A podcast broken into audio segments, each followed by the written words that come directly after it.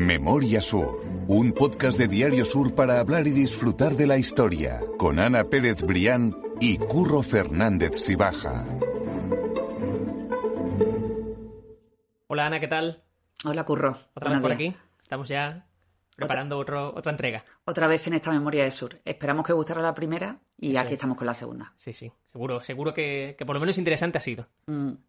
Vamos a hablar hoy de un personaje muy interesante y muy relevante en la, en la historia reciente de Málaga, y es Manuel Agustín Heredia, que es un personaje que yo creo que, tiene mucho que contar. Sí, sí, tiene mucho que contar y su importancia fue capital en, la, en ese resurgimiento de Málaga que ya eh, dábamos las primeras pinceladas en nuestro primer balcón a la memoria en la construcción de Málaga y que, y que, bueno, que ha sido una persona absolutamente imprescindible para entender qué ocurrió con esa revolución de la Málaga del siglo XIX. Si quieres, podemos empezar por el origen de Manuel Agustín Heredia. ¿Dónde nace? ¿Dónde surge su, su, figura? Sí, además es un origen muy curioso porque el origen de Manuel Agustín Heredia está, no está en Málaga. Manuel Agustín Heredia no era malagueño. Él nació en Rabanera de Cameros, que es una pequeña localidad en Logroño, en La Rioja, en un valle, donde además se da una curiosidad muy, muy singular que probablemente tengamos la oportunidad de, abordar en sucesivos podcasts, que es que fue un lugar de cuna común entre Manuel Agustín Heredia, Martín Larios, el primer marqués de Larios que vino a Málaga, y bueno, y alguien que seguramente todo el mundo recuerda que fue Félix Sáenz. Los tres fueron contemporáneos, los tres nacieron en el mismo lugar y los tres decidieron venirse a Málaga a probar suerte, que al final la tuvieron y tanto, ¿no? Es bastante interesante que ese lugar de Logroño, que quiero decir, no es un lugar cercano tampoco, que, pusieran sus ojos en Málaga y que supieran sacarle partido a, la capital.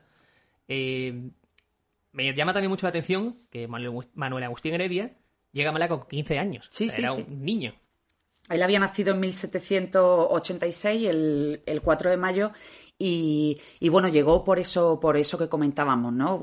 esos ecos que llegaban a, muchísimas ciudades de España de que en Málaga ocurría algo, ¿no? Y que Málaga era un lugar de oportunidades y que, y que Málaga estaba creciendo y que realmente era, era un foco de atracción lo que llamamos ahora el foco de atracción de talento, pues también funcionaba de esa manera en el siglo, en el siglo finales del XVIII, que fue cuando nació Manuel Agustín Heredia, pero sobre todo todo el siglo XIX. Él se vino a Málaga muy joven, se vino con 15 años, era huérfano de madre y era el mayor de cinco hermanos, y no vino a Málaga capital eh, de partida. Él empezó en Belén, Málaga, y allí su primer trabajo fue empleado en un negocio de ultramarinos.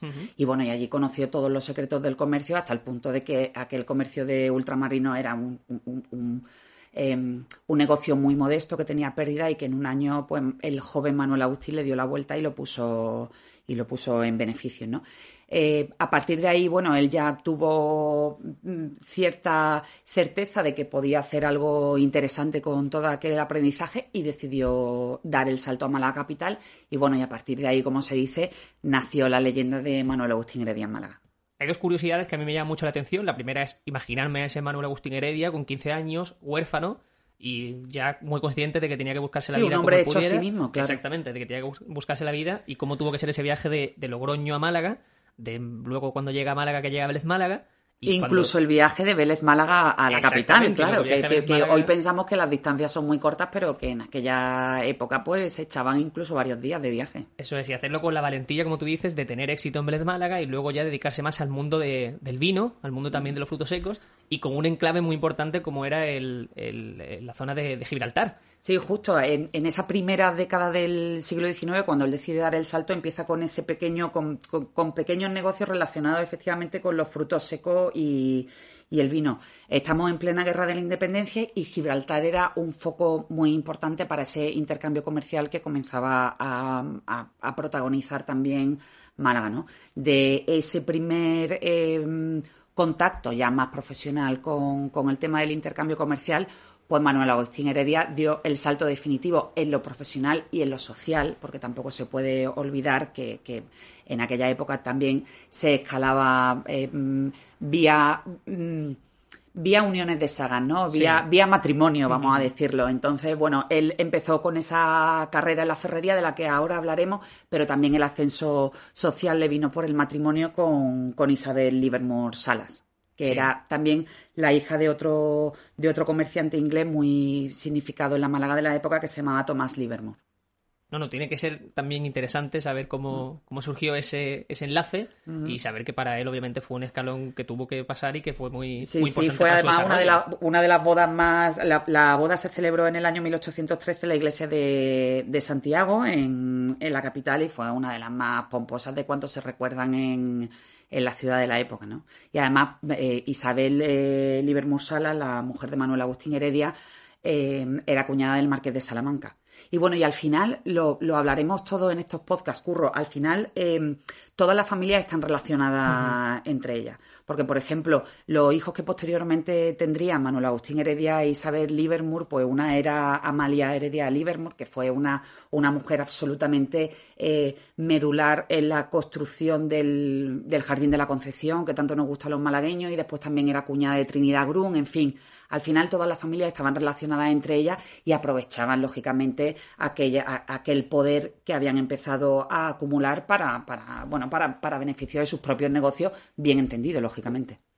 Vamos a dar un paso en el tiempo, si te parece bien. Vamos a, a 1833, que es el momento en el que Manuel Agustín Heredia eh, crea la fábrica La Constancia, que está dedicada a la ferrería, o sea, al hierro. Él trabajaba el- con, con hierro. Sí, sí, eso fue. De hecho, el, el principal negocio de, de Manuel Agustín Heredia y por el que se le llegó a conocer como el, el primer capitalista español, pues luego cuando ya hablaremos de su muerte, pero cuando murió a los 60 años, en la prensa de Madrid, donde ya era muy conocido porque también tenía vínculos con la, con la, mm, con la familia real de, de aquella época, eh, pues se le llamaba el primer capitalista español y fue precisamente gracias a los negocios de- del hierro. Eh, hablabas que, que puso en marcha la Constancia en el año 1833, pero ya unos años antes, en 1826, ya eh, alumbró una ferrería en Marbella que se llamaba La Concepción y que finalmente terminó de ser un enlace perfecto con lo que posteriormente fue la Constancia en Málaga. ¿Por qué? Porque en Marbella se fundía el hierro y ese hierro posteriormente se trasladaba hasta la capital por mar y en la Constancia era donde se afinaba y se, y se forjaba. Estamos hablando de que Manuel Agustín Heredia tenía prácticamente el monopolio o era la persona que más exportaba de hierro en, en España y, y estamos hablando que era uno de los empresarios más importantes de toda España, o sea, Sí, no era sí, solamente en Málaga, o sea, era un- una persona relevante a nivel nacional. Sí, como te digo, era, su importancia era capital, su patrimonio ya era enorme y bueno, por dar datos, cuando se fundó la fábrica de la Constancia en, en Málaga, dio empleo a 2.500 personas, que, que bueno, que ya es decir que es muchísimo, ¿no? Sí, a día de hoy es mucho, pero en esa época que la población era todavía menor es, es muchísimo. La historia más curiosa quizás de Manuel Agustín Heredia, que quizás no mucha gente sepa, era que muchos de sus empleados eran de, de etnia gitana. Y que a raíz de ahí hay un parentesco entre eh, este, el pueblo calé y Manuel Agustín Heredia. Sí, sí, es ¿A qué se debe eso? Es, es curioso, mm, yo creo que todos nuestros, mm, todos nuestros lectores y todas las personas que nos están escuchando en estos momentos, si han vivido en Málaga y si han, y si han estado en, en, en la calle, habrán escuchado en algún momento eso de que es que yo soy pariente de don Manuel Agustín Heredia. Tienen el apellido Heredia y efectivamente, bueno, esto es una anécdota que, que está un poco a medio caballo entre la realidad y la leyenda, ¿no? No, no, no se sabe a ciencia cierta si, si realmente fue así, pero bueno, si realmente ocurrió así, que pudo ocurrir, que es verosímil, eh, realmente fue fascinante porque... Me gusta creerla también. Porque sí, porque bueno, es una cosa curiosa que, que hunde sus raíces ¿no? en ese interés extraordinario que tenía Manuel Agustín Heredia por, por ser el mejor en lo suyo. No, entonces em, él se de- empezó a dedicarse a la siderurgia, a la, a la ferrería y, y donde estaban los mejores, em, las mejores fábricas y donde mejor se podía aprender era en, en el extranjero. Entonces, ¿qué, qué ocurrió? Él decidió que, mm, que, bueno, que sus mejores embajadores serían sus propios empleados. Eh, ¿Qué ocurría? Que, como bien dice, muchos de aquellos empleados que trabajaban en la Constancia eran de etnia gitana y carecían de papeles con los que poder salir del extranjero. No tenían esos visados imprescindibles que le, que le permitieran salir. Y entonces aquí ya entra esa parte de la leyenda que dice que don Manuel Agustín eh, tuvo el gesto de ceder su apellido a esos empleados que salían a formarse en el extranjero para que realmente pudieran poner en orden sus papeles y, bueno, y pudieran aprender el oficio y después venir a Málaga con eso, con esos deberes hechos e introducir esas novedades en la fábrica de la Constancia. Asimilaron los apellidos, no solo ellos, sino las posteriores generaciones, y de ahí viene esa curiosidad, ¿no? Tan de Málaga de que yo soy pariente de don Manuel Agustín Heredia. Que ojo, yo he tenido la oportunidad posteriormente de hablar con algunos miembros de, de la familia Heredia, con, con uno de sus descendientes más actuales, que es Manuel Agustín Heredia, que hablaremos eh, quizá en otro momento eh, de él e incluso con él. Y, y, él dice que él toda la vida en su familia ha escuchado esa leyenda, con lo cual no sabemos en qué habrá quedado, pero sí que ha sido parte de ese legado familiar de los propios Heredia. Tenemos también que poner en situación eh, ese momento en el que quizá ahora nos parezca eh, una, una, una, situación lógica, ¿no? Una consecuencia lógica. Pero estamos hablando de que a principios de, de 1800 un empresario piensa que la mejor forma de, de que su empresa prospere es formar a los trabajadores. Claro. Y mandarlo a otro país. O sea, es realmente un hombre muy adelantado a su tiempo. Sí, un hombre muy adelantado a su tiempo y un revolucionario, ¿no? En el mundo de los negocios. Estábamos hablando hace un rato, Curro, de, de esa visión que tuvo con apenas 15 años de darle la vuelta a un pequeño ultramarino de Belén Málaga. Y con ese enorme talento, él fue capaz también de, de, de forjar, y nunca mejor dicho, este verbo forjar, uh -huh. su, su propia leyenda, ¿no?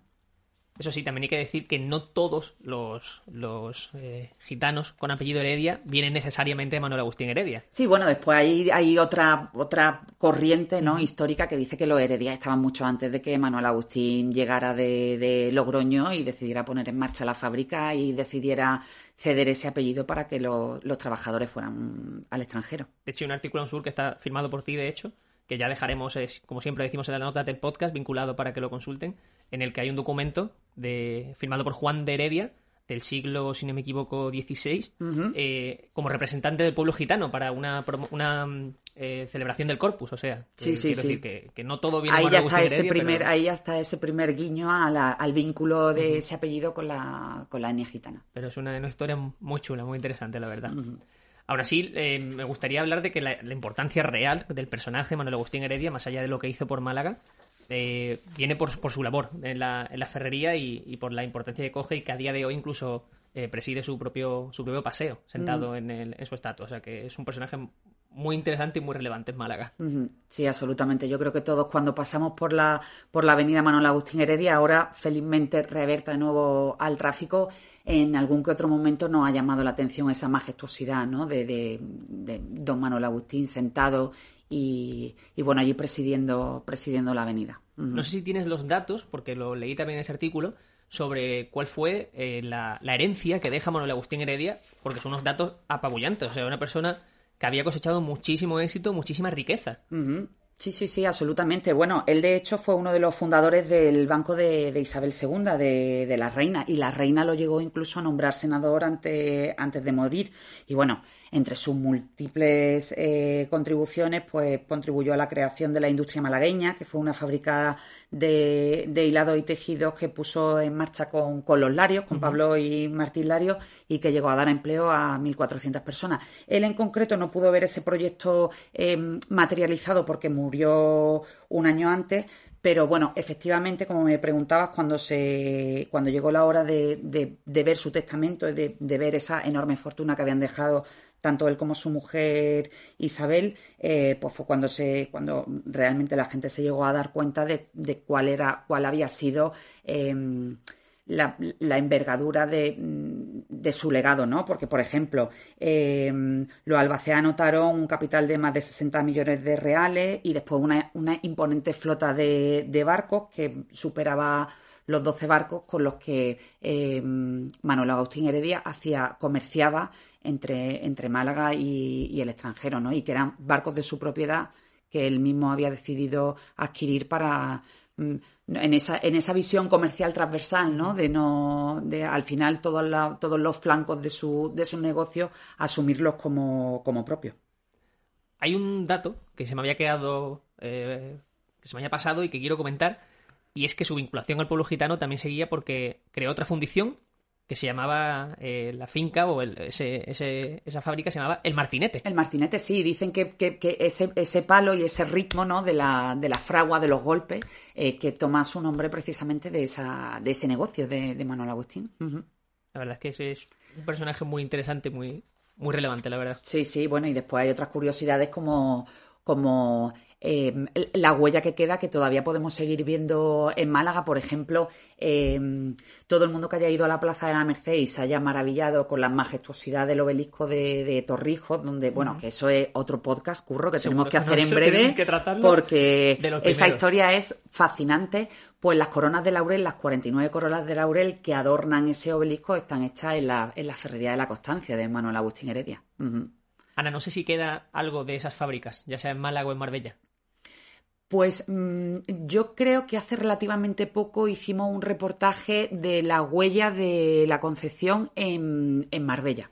Ah, en Málaga queda poca, poca huella de, todo aquel tejido siderúrgico que se puso en marcha, siderúrgico textil de licorería de aquellos años y mm, aquel, con la, con la mm, con la depresión posterior a toda buena época de, de, crecimiento, todo aquello quedó, quedó en el pasado, ¿no? Pues Ana, yo creo que hemos hecho un buen eh, boceto de lo que fue Manuel Agustín Heredia, de la relevancia en Málaga y, de por qué estamos hablando ahora mismo de él. O sea que os recomendamos a todos consultar las notas del podcast, tenéis todas las referencias ahí de todo lo que estamos hablando por si queréis leerlo tranquilamente. Así que, que mil gracias, Ana, una vez más. Nada, gracias a ti, siempre curro. Nos vemos la semana que viene. Hasta la semana que viene. Memoria Sur es un podcast de Diario Sur. Escucha un nuevo episodio cada semana en iVoox, Spotify, Apple Podcast y consulta las referencias de este episodio en diariosur.es.